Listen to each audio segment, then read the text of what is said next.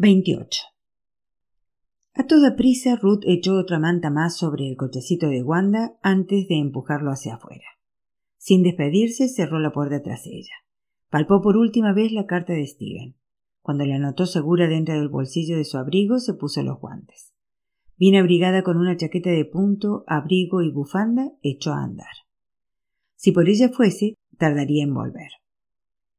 Salir, salir cuanto antes, no ver a nadie ni oír a nadie. Tranquilidad para leer la carta de Steven. La nieve fangosa salpicaba la falda de Ruth a cada paso. Tenía que empujar con fuerza para que las ruedas del cochecito se movieran monte arriba. En las zonas donde el sol pasaba entre las casas sentía su calor en la nuca y en la espalda. El deshielo. Llegó cerca de la casa de los Heimer y apretó el paso. Cruzarse con Thomas era lo único que le faltaba. Bastante era haber empezado el año con una riña. Al dejar atrás la hucha, se detuvo a descansar. Recogió una ramita y se la tendió a Wanda para que jugase. Mientras ésta parloteaba muy alegre, Ruth siguió subiendo hacia el bosque. El peso de la nieve era tal que los abetos se encorvaban bajo su peso como viejas mujeres jorobadas. A la luz del sol su blancura tenía un brillo casi plateado, y era tan deslumbrante que Ruth tuvo que entornar los ojos. De todos modos, no se habría cansado de contemplar ese hermoso día invernal. Treinta mil bolas navideñas para mediados de agosto. No cuenten conmigo. Las palabras de Mary todavía resonaban en sus oídos. Como alcanzadas por un rayo, Joana y ella habían interrumpido su baile de alegría. No quiero producir en masa. ¿Es que no lo entienden? Les había espetado. Pero para eso prefiero quedarme con Heimer. Con él por lo menos Paro después de diez horas de trabajo y puedo idear nuevos diseños. Pero eso podrías hacerlo perfectamente si dejas de trabajar con Heimer, le había dicho Joanna señalando los comentarios de Steven. Aquí pone bien claro que tienes carta blanca en la creación de tus bolas. La única condición es que no sean mucho más caras que las del último envío. ¿Lo ves? Ahí tiene la primera limitación, había replicado Mary impertinente. ¿Y cuándo voy a desarrollar nuevas formas si me paso día y noche sentada ante el mechero? Y dicho sea de paso, Magnus es de la misma opinión. Había añadido además, como si el hijo de Griselda tuviera algo que ver con ellas. Ruth tragó saliva. No acertaba a comprender la actitud de Mary. En lugar de alegrarse de haber encontrado un comprador para sus nuevos diseños, en lugar de regocijarse por abandonar definitivamente el trabajo en el taller de Heimer y trabajar en su propio beneficio, se había limitado a lamentarse. Comenzaba a estar más que harta de escuchar todas esas monsergas sobre el arte. Mary no se daba cuenta de que solo pensaba en sí misma. Joana y ella no sabían soplar vidrio. En ese sentido dependían de su hermana. De modo que cuando ésta insistía en su progreso artístico ponía en peligro el futuro de Joana y el suyo. Pero eso a ella parecía darle igual. De nosotras las Steinman nos apoyamos, nada de nada. Ruth se detuvo de repente. Quizás había sido un error salir corriendo de casa en medio de la discusión, pero con la carta de Steven en la mano simplemente no pudo soportar el griterío más tiempo. Había querido proteger la sensación de alegría en su tripa como si fuera un polluelo en el nido. Con mucho cuidado palpó bajo la tela del abrigo en busca de la carta. Aún seguía allí. Bien. Cuanto más se empinaba el camino, más ardían los pulmones de Ruth por caminar deprisa. Pero al mismo tiempo, su mente, en cierto sentido, se aclaró. Cuando llegó arriba al banco del mirador, se tranquilizó un poco. Y eso estuvo bien. Quería leer la carta de Steven sin que le afectase la ridícula riña. Tapó a Wanda, que entre tanto se había dormido hasta la punta de la nariz, y empujó su cochecito hasta un lugar muy soleado. A continuación se sentó en el banco cuya madera estaba cálida y seca. Era la primera vez que subía allí arriba después de la separación de Thomas. Esperaba que le atormentasen los recuerdos, pero se equivocaba. Ni siquiera el hecho de que había perdido su virginidad en ese lugar significaba ya algo para ella. Le parecía como si todo aquello hubiera sucedido en otra vida. Malhumorada, ahuyentó todos los pensamientos al respecto, dejando sitio para Steven. Steven, su gran amor lejano. Desde su partida se había preguntado todas las mañanas al despertarse si todavía lo amaba, y la respuesta siempre había sido un tajante sí. Sin embargo, aún no había tomado una decisión. Aunque estaba segura de sus sentimientos, muy dentro de ella percibía un obstinado pellizco de miedo, y se preguntaba si los sentimientos de Steven seguirían siendo los mismos. ¿Un humo de paja? ¿Un amor que se disolvía en la nada mientras una de sus cartas se balanceaba encima del océano? No sería la primera vez que sucedía algo parecido, y Ruth lo sabía mejor que nadie. Con sumo cuidado sacó la carta de Steven del bolsillo de su abrigo y la abrió. Amada Ruth, cuánto me gustaría estar ahora contigo estés donde estés. Pero lo único que puedo hacer para estar cerca de ti es enviarte mis pensamientos. Y esta carta. Por favor, no te extrañes de no recibir hoy más cartas mías. Como siempre en las últimas semanas del año ha habido muchísimo trabajo, de manera que apenas me ha quedado tiempo para otras cosas. A pesar de todo, no he hecho otra cosa que pensar en ti. Pensamientos enfermos de amor, ridículos, felices y desgraciados. Felices porque existes y desgraciados porque no puedes estar conmigo. Todavía no. Hasta hoy no ha transcurrido ni un solo día en el que no te haya añorado por la mañana, a mediodía y por la noche.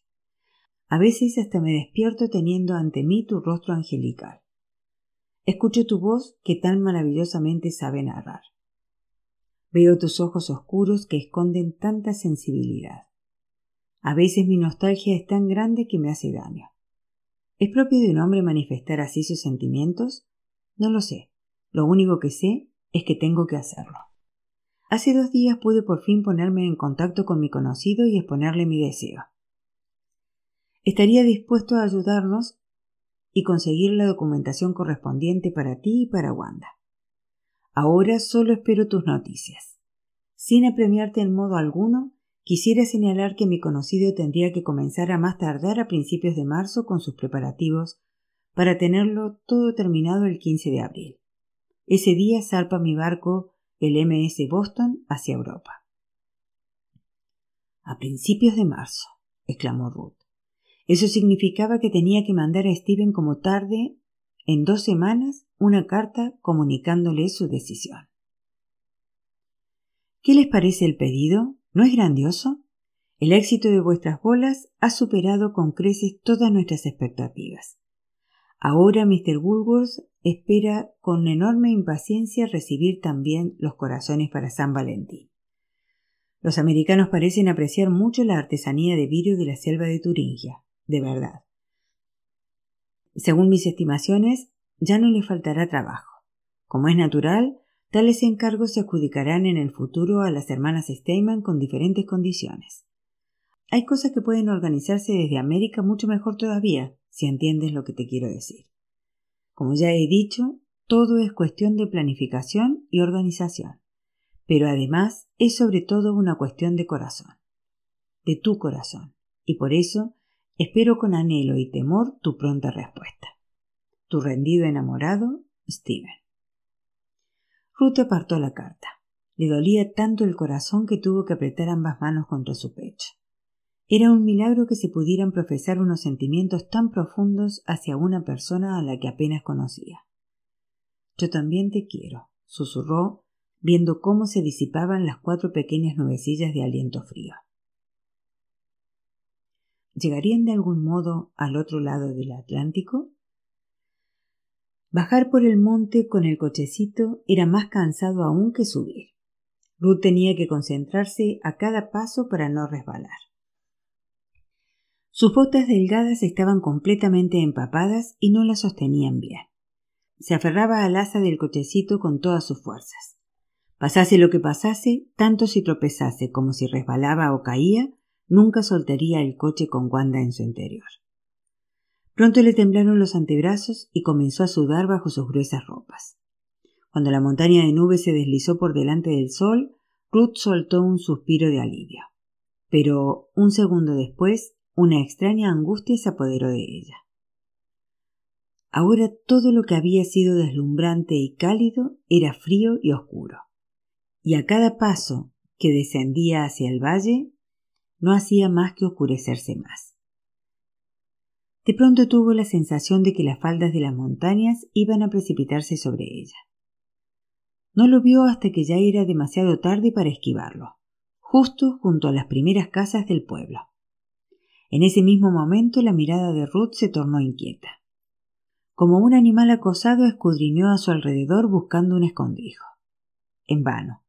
Thomas estaba en mitad de la calle como si la hubiera estado esperando.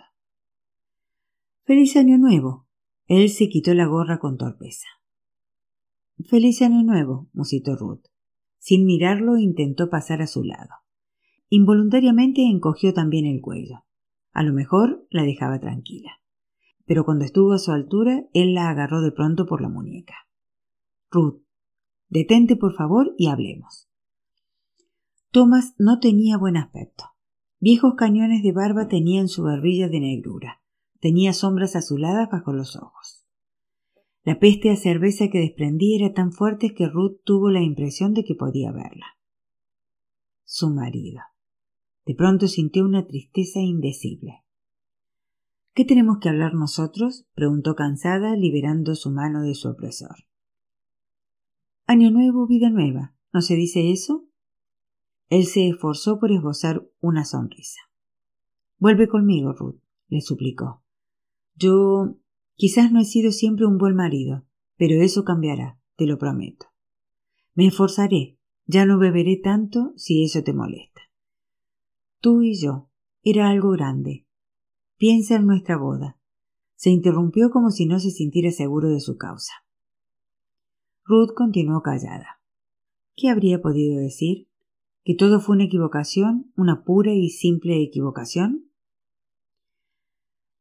Si quieres, el próximo sábado vamos juntos a Sonnenberg y compramos alguna prenda bonita para ti o para Wanda. Lanzó una ojeada a su hija. El último medio año sin ti, solo en casa, sacudió la cabeza. Eso no es vida. ¿Y tú con tus hermanas? Esto no puede continuar así eternamente. Ruth buscaba frenética una respuesta adecuada, pero era inútil.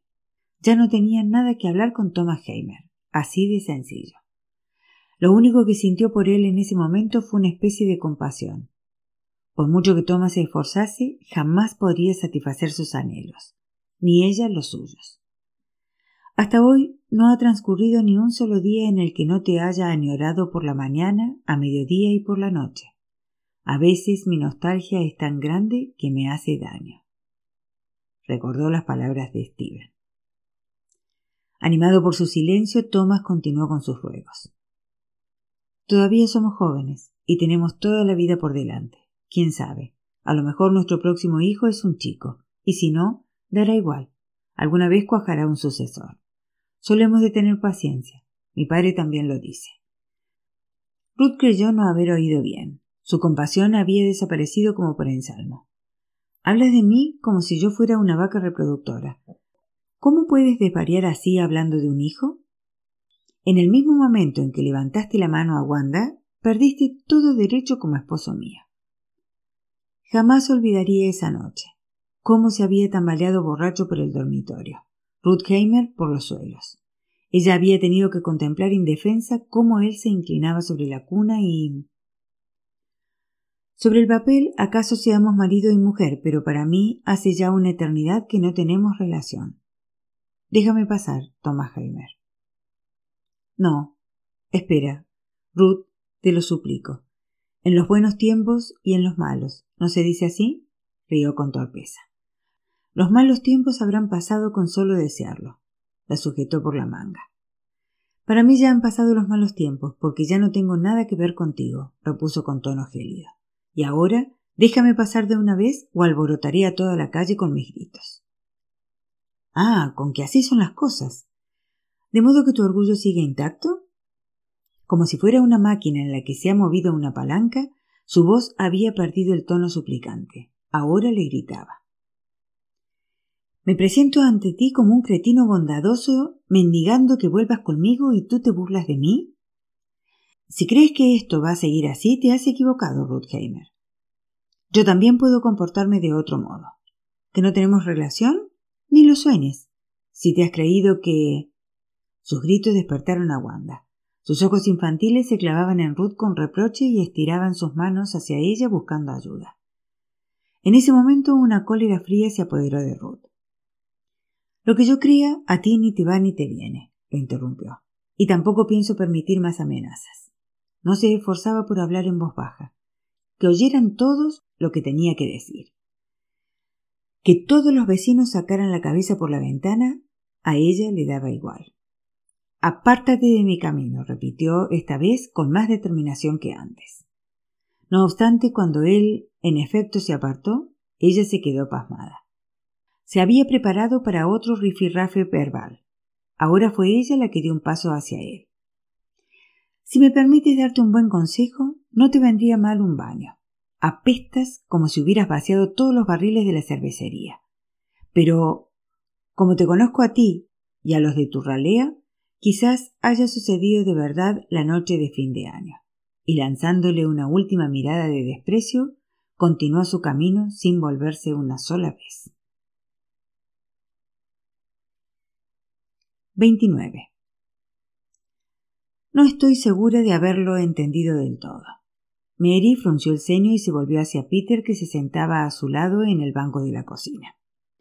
Déjame que haga un resumen.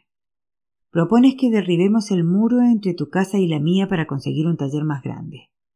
Joana puso los ojos en blanco.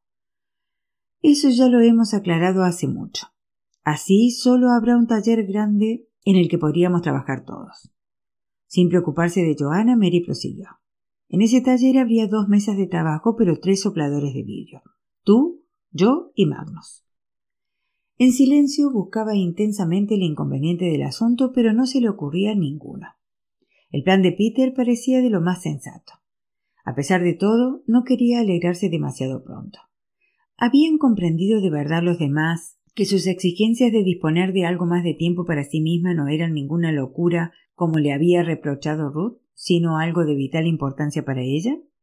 Peter asintió.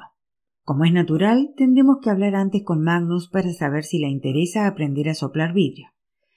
Y aunque así fuera, habría que esperar primero a ver si tiene cualidades porque él a fin de cuentas no lleva en la sangre como nosotros el soplado del vidrio. Como nosotros. El pecho de Mary se hinchó de orgullo.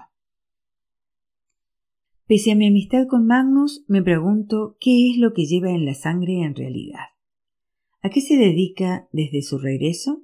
Porque creo que no se le puede llamar tarea como es debido al par de recados que hace, ¿no? comentó Joana meneando la cabeza. Magnus, un soplador de vidrio. No sé. Es un buen tipo, pero ¿se puede confiar en él? Seguramente cuando hayamos acabado de enseñarle volverá a marcharse. Para ser sincera, esta parte de tu plan es la que menos me gusta. A mí tampoco me gusta la forma en que hablas de él. Las mejillas de Mary ardían. ¿Qué culpa tiene Magnus de que su padre fuera un borracho repugnante? ¿Por qué crees que salió huyendo en su día? porque ya no podía soportarlo más. Si padre hubiera sido así, nosotras acaso hubiéramos hecho lo mismo. No creo que él quiera volver a marcharse. Al contrario, está contento de estar de nuevo en Laucha. Y se interesa como nadie por el soplado de vidrio. Pero tú. Bueno, no te pongas así. Una podrá manifestar sus dudas, la interrumpió Joana con voz resentida. Y tú no seas tan arrogante, replicó Mary. A mí me gustaría que Magnus colaborase con nosotros. Un tercer soplador de vidrio sería de gran ayuda. Sin él. Ah. ¿Es que ahora pretendes hacernos chantajes? se sulfuró Joana. Si tu excelso amigo Magnus. Se acabó. Con un grito, Peter dio un puñetazo en la mesa. Se levantó y fue hacia la ventana. Luego miró desde arriba a las dos mujeres. Poco a poco me han hinchado las narices con tanto teatro. Una que se larga corriendo como si todo esto no fuera con ella. Ustedes dos vienen a verme para pedirme consejo, pero en lugar de reflexionar juntas, están peleando como dos gallinas viejas. A lo mejor me he precipitado con mi propuesta. Si pienso en tener a diario en el futuro tales peleas a mi alrededor, no, gracias. Mi trabajo es demasiado complicado como para permitir que continuamente me distraigan de él. Mary tragó saliva. La culpa era de ellas. No lo hemos hecho con mala intención, dijo Joana cohibida. Solo estamos un poco nerviosas. Por el pedido y porque Ruth se ha marchado así, sin más. Y... va, yo qué sé. Y bajó los brazos sin saber qué hacer. Joana tiene razón, reconoció Mary a regañadientes. Y tú también tienes razón. Si de verdad queremos terminar este gran encargo, solo se conseguirá con tu propuesta. Peter se sentó de nuevo a la mesa con un suspiro. Haber empezado por ahí. Después se volvió a Joana. La tarea del soplado tiene que repartirse en tres hombros, porque Mary necesita urgentemente tiempo para crear nuevos diseños. ¿O creen que el tal Woolworth va a comprar lo mismo año tras año? Pues eso. Pero si Mary le suministra continuamente nuevas ideas y diseños, eso garantizará otros pedidos. La expresión de Mary volvió a iluminarse. Tenía ideas de sobra. Por ejemplo, le gustaría probar a realizar un molde para los carámbanos de hielo que al principio le habían salido mal y... Y ya que estamos distribuyendo el trabajo, propongo que contratemos además a Griselda. Nosotros también reuniremos los pocos marcos que le paga Heimer. A cambio tendremos a la mejor mezcladora de ingredientes para el baño de plata de todo Laucha. Dentro de ti se esconde un auténtico hombre de negocios. Joanna miró admirada a Peter como si lo viera por primera vez. Al momento siguiente lo abrazó. Si no te tuviéramos a ti. Para ser sincera, al principio me pasó como a Mary. Solo vi la enorme montaña de preguntas y problemas. Nadie pensaba en un pedido tan colosal.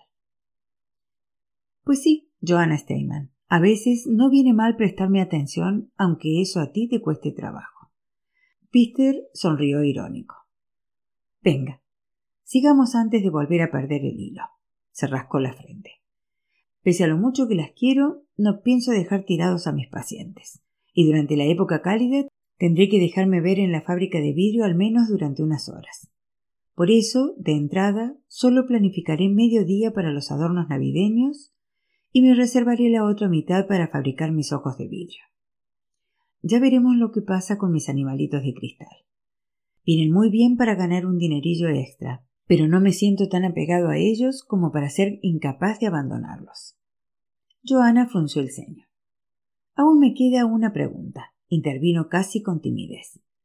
Peter rió. Vamos, ahora no te comportes como si mordiera. Es que a ustedes las Steinman hay que darles un buen repaso de vez en cuando, porque las tres tienen la cabeza muy dura. A ver, ¿de qué se trata? Si creamos un único taller, ¿dónde piensas recibir a tus pacientes? A ellos seguro que no les gusta que le adapten un ojo en medio de las bolas navideñas azul y plateadas. Simplemente acotaremos una esquina del taller, propuso Mary antes de que Peter llegara a contestar. Ahora que todo estaba tan bien pensado, no quería más problemas. Lo que quería era dibujar, idear nuevos temas para las bolas, probar una nueva mezcla de baño de plata. Y ya que estamos en ello, reservaremos también un espacio para mí, porque a veces necesito aislarme un poco. Mary esperó en silencio nuevas objeciones de Joanna, pero no llegaron. Eso sería una posibilidad. Peter metió la mano en el cajón de debajo de la mesa y sacó papel y lápiz. Con unos cuantos trazos esbozó los contornos del nuevo taller. Las dos conexiones de gas tienen que estar en la parte delantera donde están ahora. Eso significa que solo podemos colocar las mesas de trabajo detrás, en el medio. Y además es lo más recomendable, pues ahí es donde hay más espacio para pintar, platear y empaquetar. Y para decorar, terció Mary. Tengo bolas en mente rodeadas por alambre dorado y otras con cuentas de cristal de colores pegadas. Eso ahora no hace el caso. Por el momento tratamos solamente de repartir el espacio, le interrumpió Joana impaciente. Peter dirigió a ambas una mirada de advertencia. Aquí podría colocarse una mesa para Mary y otra para mí, y dibujó dos cuadrados en los lugares correspondientes. Aquí podrías estudiar y trabajar con toda tranquilidad. Estudiar con toda tranquilidad. La cosa cada vez pintaba mejor. Los ojos de Mary brillaban. Y necesitaría un estante para mis libros y otros documentos, planteó Valerosa. La verdad es que eso no constituye ningún problema. Los ojos de Joana relucían. Si utilizamos el armario que está arriba, en la habitación de nuestro padre, como separación de tu rincón, podrías guardar en su interior todos tus utensilios. Y otra ventaja sería que arriba aumentaría el espacio de almacenaje. ¿Almacenaje? Mary se tapó la boca con la mano. En eso no hemos pensado. ¿Cómo demonios vamos a almacenar diez mil bolas empaquetadas? Se pasaron horas barajando ideas y desechándolas. El ambiente en casa de Peter estaba preñado de excitación, alegría y también un leve miedo al futuro. Ese día nadie pensó en comer. A mediodía Peter sirvió en la mesa pan y queso. Mientras, Mary corría a la casa vecina para contribuir con una salchicha redonda. De Ruth aún no se veía ni rastro. ¿Cómo se podía ser tan infantil? Nadie prestó mucha atención a la comida.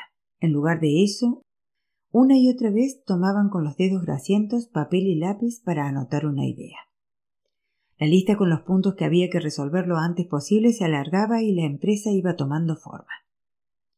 Iba ya por su segunda rebanada de pan cuando Joana soltó su cuchillo y se limpió las manos en el delantal.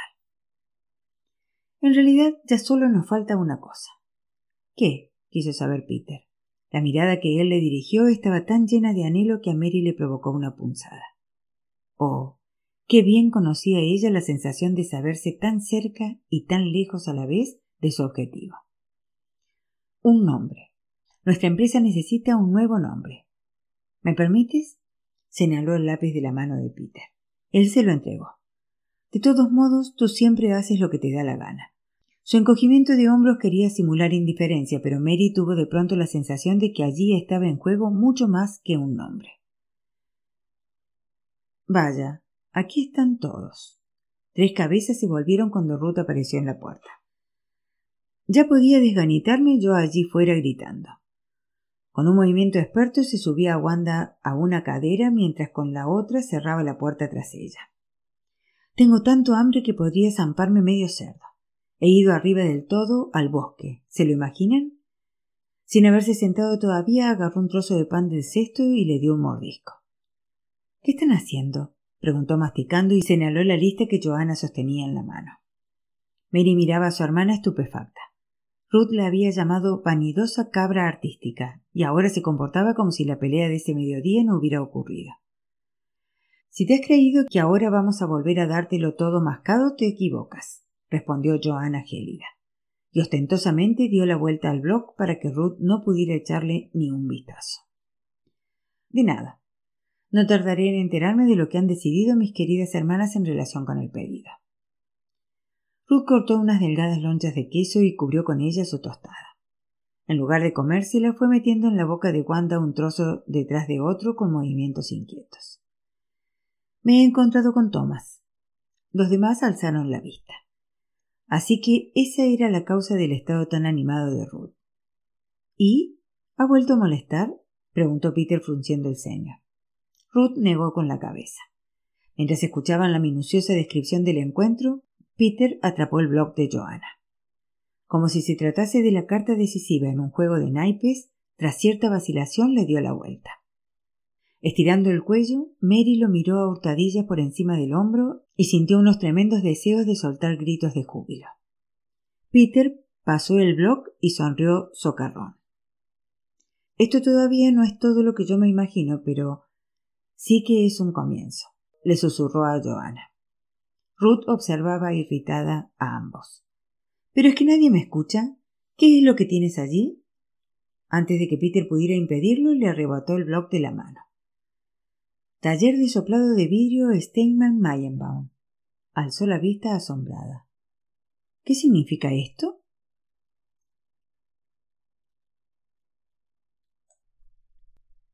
Treinta. A partir de ese día la vida en el hogar de las Steinman sufrió cambios radicales, y los acontecimientos alrededor de las tres hermanas se convirtieron de nuevo en la comidilla del pueblo. Mary y Griselda se despidieron el mismo día. Wilhelm Heimer se quedó con la boca abierta y tuvo que presenciar cómo su pintora de más talento y su mejor mezcladora de baño de plata abandonaban el taller sin volverse ni una sola vez. Con ruidoso martilleo se derribó el muro que separaba la casa de las Steinman de las de Peter y se incorporaron nuevas vigas. La estancia que surgió no era tan grande como el taller de Heimer, pero sí mucho más amplia que las dos pequeñas habitaciones de antes. Apartaron muebles y los hombres de la fábrica de gas vinieron a alargar tres varas la conducción, que era un poco corta.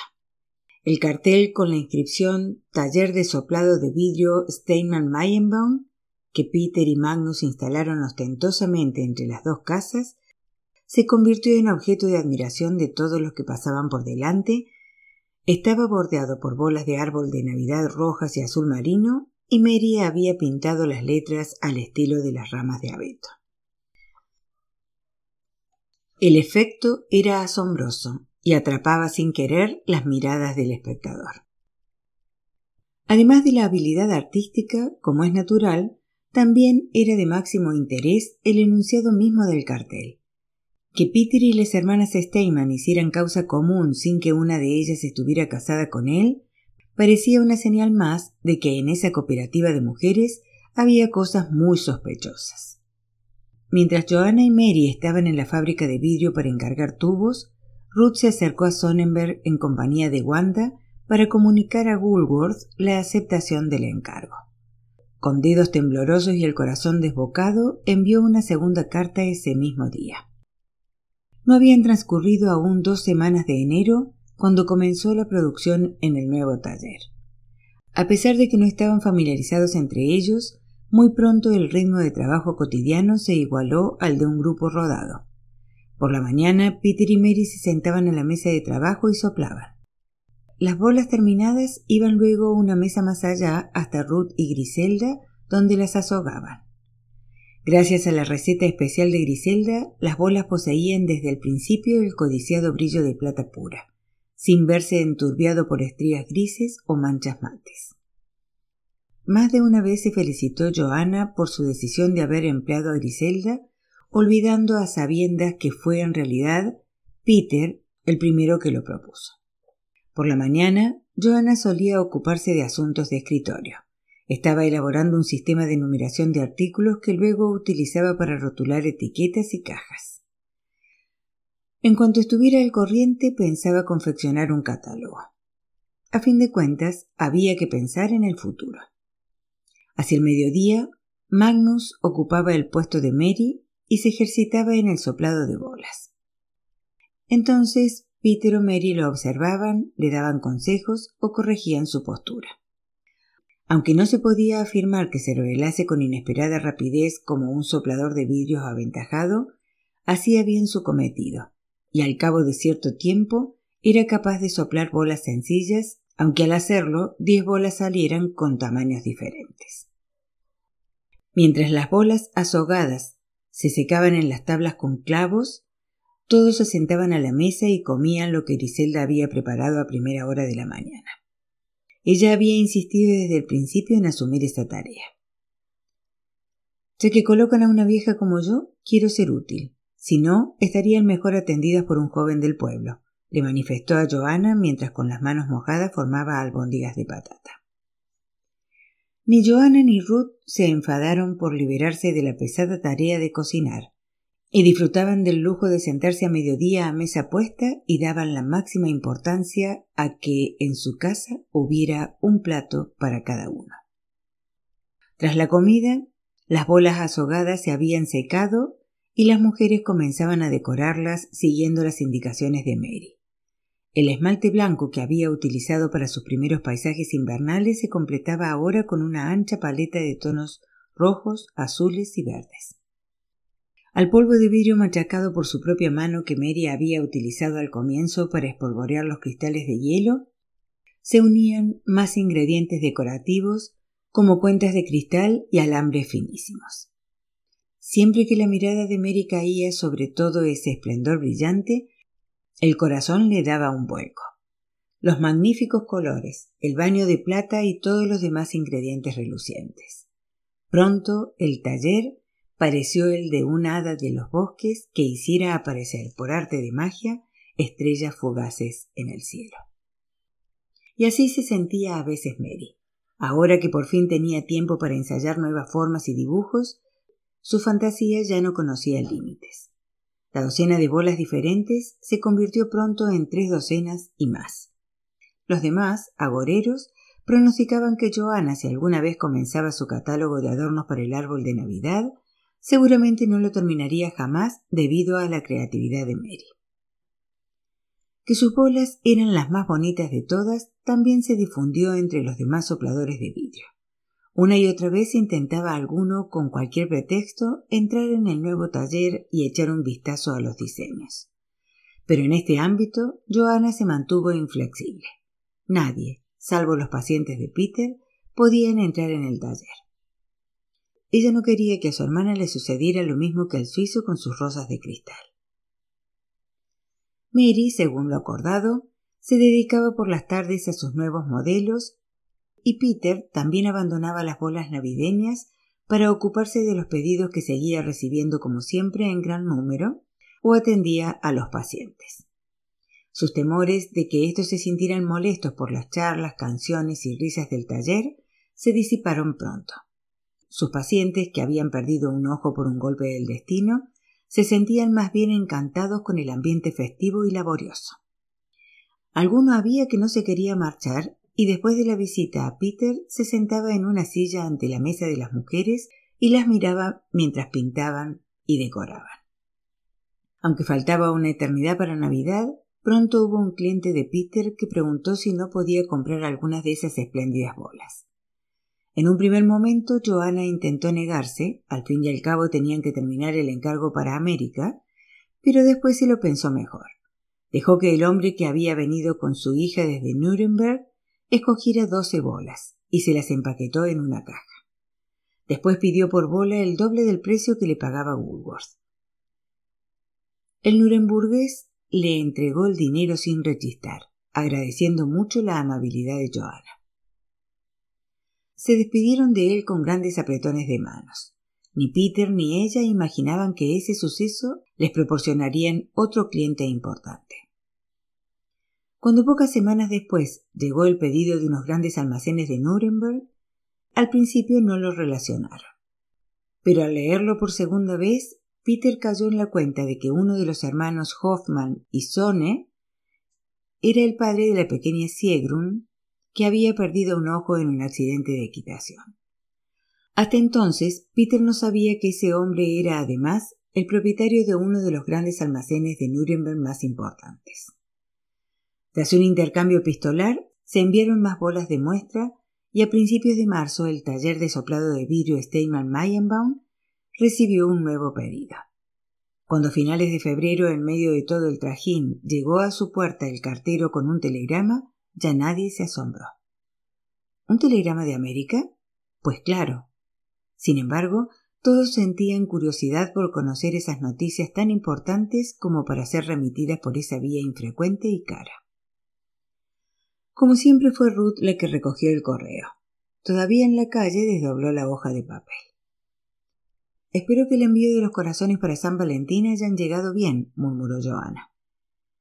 A pesar de que en el taller todo transcurría de manera óptima, en alguna ocasión sentía miedo. La humillación a la que la habían sometido los comerciantes de Sonnenberg estaba todavía clavada en su carne como una espina que le dolía cada vez que se atrevía a creer en su buena suerte. Todas las miradas estaban dirigidas a Ruth, que permanecía en la puerta petrificada, observando fijamente la hoja de papel. ¿Cuánto tiempo piensas tenernos en suspenso? preguntó Joana irritada y nerviosa. Peter, ¿es que a ti no te interesan las novedades de América? Con un suspiro, este, que estaba ajustando un ojo nuevo a un veterano de guerra, dejó a un lado el muestrario con los colores. No le alegró nada que lo molestaran en ese momento crítico. Con una mano en la garganta como si le costase respirar, Ruth graznó. El telegrama es de Steven. Dice así. Recibidos corazones San Valentín, todo en orden. Alzó la vista. Gracias a Dios, se le escapó a Joana. Por un momento me he temido lo peor. ¿Dice algo de cómo se venden los corazones? quiso saber Mary. Ruth respondió que no. Llegará a Sonnenberg en mayo. Durante su visita quiere ver tus nuevas bolas. Eso seguramente significa que. Ruth ¿Por qué no te limites a leer lo que él ha escrito? rugió Joana. Que el telegrama va dirigido a todos nosotros. El paciente de Peter seguía los acontecimientos con viva atención.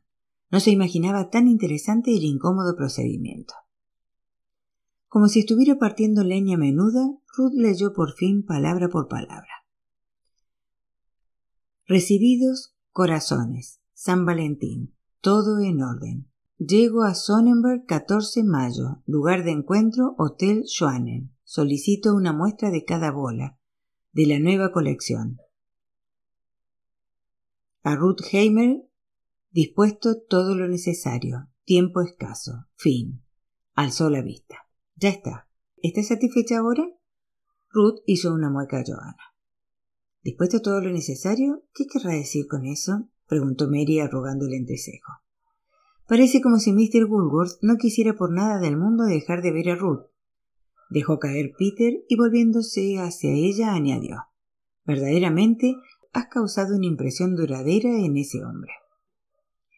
El telegrama no es de Mr. Woolworth, sino de su ayudante, Stephen Miles, contestó Joanna con una elocuente mirada.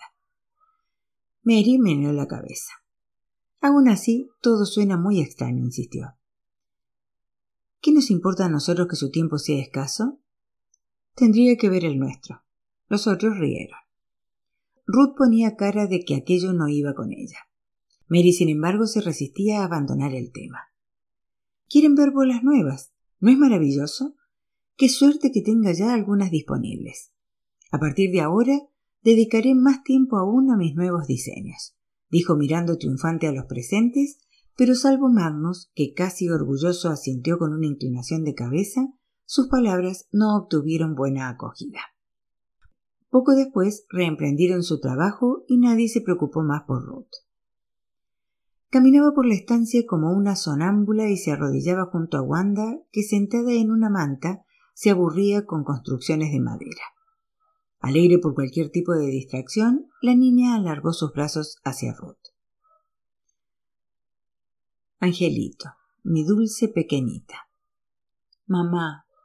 Ruth retiró a Wanda los rizos rubios de la frente, después la apretó con fuerza contra su mejilla. Pronto llegará el momento pronto.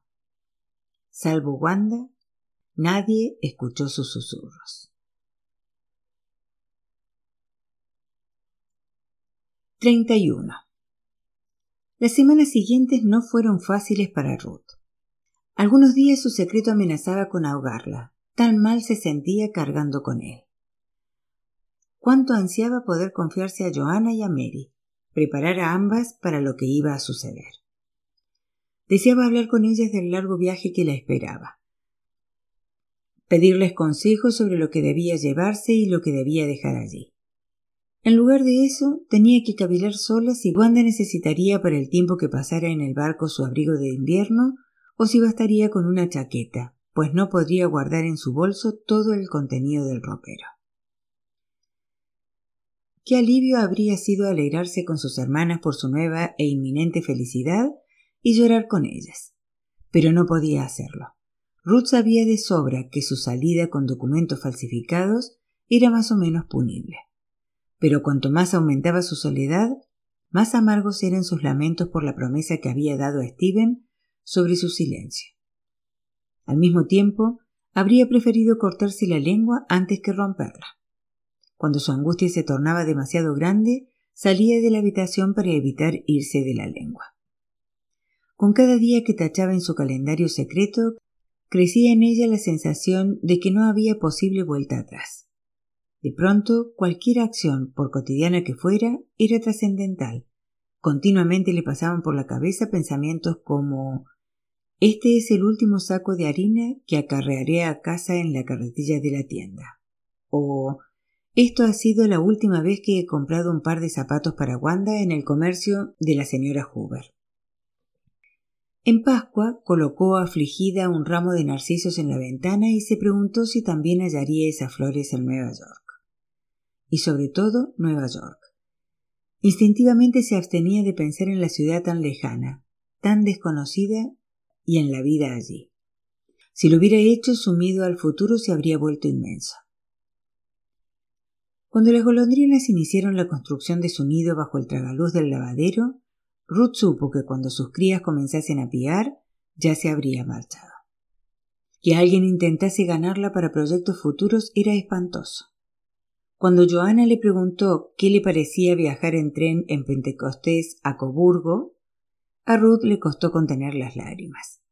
Al final sacó penosamente de su interior una pizca de entusiasmo y murmuró Qué buena idea. Una vez que comiendo alabó los pepinillos en vinagre de Griselda y esa mujer de Dios prometió que el próximo julio, en la época de los pepinos, haría unos cuantos frascos para las hermanas Steinman, Ruth se sintió una miserable. Iba a abandonar para siempre a todas esas buenas personas sin decir nada. Pero cuando estaba con los demás en el taller no tenía cabida la tristeza. En lugar de pensar, esta es la última colección de cristales de hielo que terminaré con mis hermanas, encontraba de lo más consoladora la idea de que los adornos de Navidad, al igual que ella, emprenderían el largo viaje a ultramar. Seguramente ya no vería la creación de la más reciente idea de Mary, una serie de campanas. En cambio, más tarde sostendría entre sus manos en Nueva York las campanas terminadas. Y quizá incluso adornaría con ellas su próximo árbol de Navidad. Así que cada vez que tocaba una bola, cada vez que abría la botella de plata, cada pincelada que daba, eran un bálsamo para su alma atormentada por la inminente despedida. Pasara lo que pasase, se mantendría unida para siempre a sus hermanas y a Laucha a través del cristal. Así transcurrían los días y las semanas. Voy un momento a ver a Magnus. Con una chaqueta de punto sobre los hombros y su blog de dibujo bajo el brazo, Mary ya estaba casi fuera cuando Joanna volvió a llamarla. ¿Es que tiene que pasar todas las tardes con él? La verdad, no sé qué ves en ese chico, dijo irritada. Magnus es una buena persona, desde luego, pero. ¿Cómo que pero? No hay pero que valga. Es una buena persona y eso me basta, contestó Mary con vehemencia. A lo mejor incluso es eso lo que me atrae de él, que no quiera continuamente algo de mí, que no me exija sin parar, como hacen ustedes. Él me acepta como soy y punto, y yo hago lo mismo con él. Ruth fingió que no había visto la mirada de auxilio de Johanna y siguió peinando con un cepillo suave el copete rubio de Wanda. Ella tampoco acababa de comprender qué veía Mary en Magnus. A sus ojos era bastante aburrido. Pero se guardaría muy mucho de entrometerse como Johanna. No comprendo por qué te metes continuamente con Magnus. Fue él quien te recogió en la carretera y te trajo a casa. Pero pareces haberlo olvidado, increpó Mary a Johanna. Y en cuanto a su trabajo, tampoco puedes quejarte, bien lo sabes. Sopla ya casi tantas bolas como Peter y como yo. Además, es puntual y formal, añadió con un punto de obstinación. Tienes razón, contrarrestó Joana. Si yo solo digo es siempre tan callado y se ríe tan poco. Estoy segura de que vivió cosas terribles cuando estuvo fuera, opinó Mary, y su voz traslucía una repentina compasión. A pesar de todo, no estoy a cada rato preguntando con insistencia como Griselda e intentando sonsacarle sus secretos. Lo dejo con su tristeza, más aún me inspira. Y cerró la puerta de un portazo. Joana la vio irse meneando la cabeza. Lo que hay que oír. Su tristeza la inspira. Pues déjala, contestó Ruth sonriendo. Joana volvía a hincharse como una clueca a la que han molestado cuando incuba sus huevos. Ruth depositó suavemente en el banco rinconero a Wanda, que se había quedado dormida mientras le cepillaba el pelo. Frunció el ceño. ¿Crees que entre esos dos hay algo? Mary y un hombre. Para ser sincera, no se me había ocurrido esa idea. Joana suspiró. Claro, es que ella sigue siendo nuestra hermana pequeña, pero deberíamos acostumbrarnos a que con el paso del tiempo se ha convertido en una mujer adulta. No había persona más indicada que ella para hablar así. ¿Quién estaba siempre intentando someter a su tutela a la pequeña? Le pasó a Ruth por la cabeza. En voz alta aclaró. No lo digo en ese sentido, es más, bueno, tendrás que reconocer que con sus pantalones y el pelo severamente peinado hacia atrás, tiene poco de femenina. y hasta ahora tampoco se había interesado nunca por el sexo contrario. Su hermana asintió pero no dijo nada. Ruth se levantó para llevar a Wanda arriba a su cama. A su regreso, Joanna continuaba en la misma postura en que la había dejado. Pensándolo bien, nosotras las Steinman no tenemos mucha suerte con el otro sexo, ¿verdad? Alzó las cejas con ironía. Yo sí, le pasó a Ruth por la cabeza. Se encogió de hombros con marcada indiferencia. Según se mire, ¿acaso no se dice cada cual forja su propia dicha? Joana alzó la vista. ¿Que tú digas algo así? ¿Por qué no? contestó Ruth. Si estás refiriéndote a mi matrimonio con Thomas, a mí nadie me obligó a acostarme con él y a casarme. De que nuestra relación no llegase a buen puerto, solo somos culpables él y yo. Desde el principio no congeniamos, pero yo me di cuenta demasiado tarde, o mejor dicho, estaba demasiado ciega para darme cuenta. ¿Con qué tranquilidad hablas? se admiró Joana como si hablases del tiempo, y sin embargo se trata de tu vida. El asunto con Thomas es agua pasada para mí. Digan lo que digan los documentos de nuestra boda. Nada de ese asunto me afecta. A veces es de gran ayuda afrontar cara a cara los hechos. A lo mejor también tú deberías hacerlo alguna vez. Para su sobresalto, iban adentrándose paulatinamente en aguas demasiado profundas. Una frase, dos más, y empezaría a hablar de Steven. Mirar cara a cara los hechos. Algo así podría haber salido de Peter. Siguió un profundo suspiro. Ruth, frunciendo el ceño, observó a su hermana. ¿Y qué es lo que pasa con ustedes? ¿Van a llegar a algo o no? Como si hubiera estado esperando esa frase, Joana alzó la vista. No lo sé, no lo creo. Ay, es una locura. Se pasó la mano por el pelo. Durante años me ha repetido que habíamos nacido el uno para el otro y que esperaba que yo me diera cuenta de ello. ¿Y ahora? Ruth no se había percatado de que Peter se comportaba con Joanna de modo diferente, aunque en las últimas semanas tampoco es que hubiera sido una observadora muy atenta. Tuvo que reconocer en ese mismo momento. Dio un respingo sorprendida. ¿Significa eso que entre tanto tú has descubierto tu amor por Peter, pero que a él ya no le interesa? Como respuesta recibió otro profundo suspiro. No sé si cabe decirlo así, pero me sorprendo cada vez con más frecuencia deseando que me tome entre sus brazos, confesó Joana. A veces también me gustaría hacer lo mismo con él, añadió ruborizándose. La confesión le costaba un visible esfuerzo, por eso Ruth reprimió un comentario burlón. Sin embargo, no logró desterrar del todo la ironía de su voz. ¿Y a qué se debe tu repentino cambio de sentimientos después de todos estos años? No ha sido tan repentino. Peter es para mí más que un simple hermano. En realidad, lo he notado durante el último medio año. Por extraño que suene, el motivo fue el asunto con Strober. Porque fue por entonces cuando comencé a observar con atención a Peter. Para ser sincera, durante un tiempo lo examiné para encontrar algo malo en él. Al fin y al cabo también es un hombre pero no lo logré, gracias a Dios. En sus palabras latía el asombro. Peter está por encima de muchas cosas. Tiene tanta seguridad en sí mismo, es tan atractivo. Hoy en día, cuando lo miro durante el trabajo, me digo continuamente, con él una mujer puede sentirse verdaderamente segura. Puedo imaginarme que él me abraza y me besa porque sé que todo eso no tiene nada que ver con lo que Strobel me apartó la vista. ¿Y por qué no le dices a él todas esas cosas que me estás contando a mí? preguntó Ruth.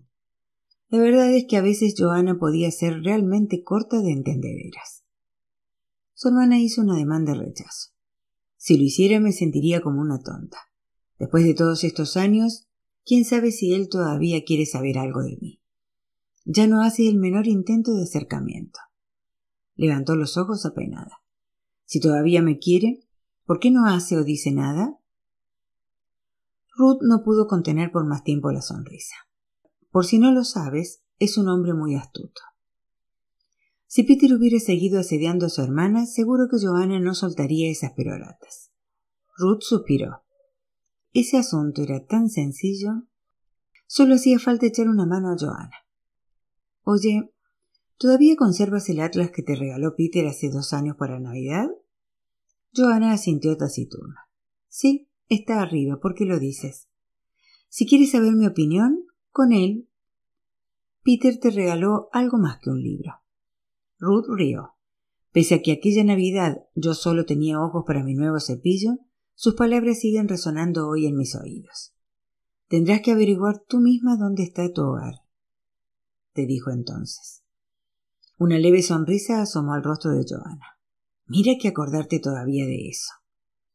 A veces es más tarde cuando se encuentra la verdadera interpretación de algo ya dicho, comentó Ruth pensativa. Una cree saber lo que es adecuado para su vida y al final resulta que es justo lo contrario. Fíjate en mí. Yo creía haber consumado mi realización personal como señora Heimer, pero sin embargo no fue más que una tremenda desilusión. Tú, por el contrario, creíste realizarte en el gran mundo de los negocios y jamás se te habría ocurrido imaginar que sucedería en Laucha, ¿verdad? Esto quiere decir que uno no siempre encuentra su felicidad donde supone al principio. A veces hay que dar primero un rodeo, se interrumpió. Otras, la felicidad se encuentra en un lugar completamente distinto. Joana la miró escéptica. Son unas palabras muy sabias. Me pregunto qué tiene que ver todo esto con Peter. Encontrar la felicidad en un lugar distinto. Si sigo así, Acabaré por ponerme en peligro por mi falta de cuidado, le vino a Ruth a la cabeza. Con su locuacidad de haber sabido el nombre del transatlántico al que subiría la semana próxima, seguramente también lo habría soltado. Con su regalo, Peter quiso decir que está dispuesto a esperarte, se apresuró a decir, y no conozco ningún motivo por el que eso haya perdido vigencia. Pero si piensas que va a declararte su amor media docena de veces, creo que te equivocas. A fin de cuentas, tiene su orgullo. Te guste o no, ahora te toca a ti. ¿Lo crees de verdad? preguntó Joana acobardada. Ruth asintió con energía. Ten en cuenta que él no puede escudriñar en tu interior, así que eres tú quien debe decirle o mostrarle lo que sientes. Joana seguía con expresión de infelicidad. No sé si podré. Esas cosas no se me dan nada bien, lo sabes de sobra. Ruth sonrió. Su hermana tenía toda la razón. A pesar de todo, la animó con una inclinación de cabeza. Pues no es tan difícil, créeme. Solo tienes que esperar una buena ocasión y entonces agarrar con ambas manos tu suerte y no dejar que escape.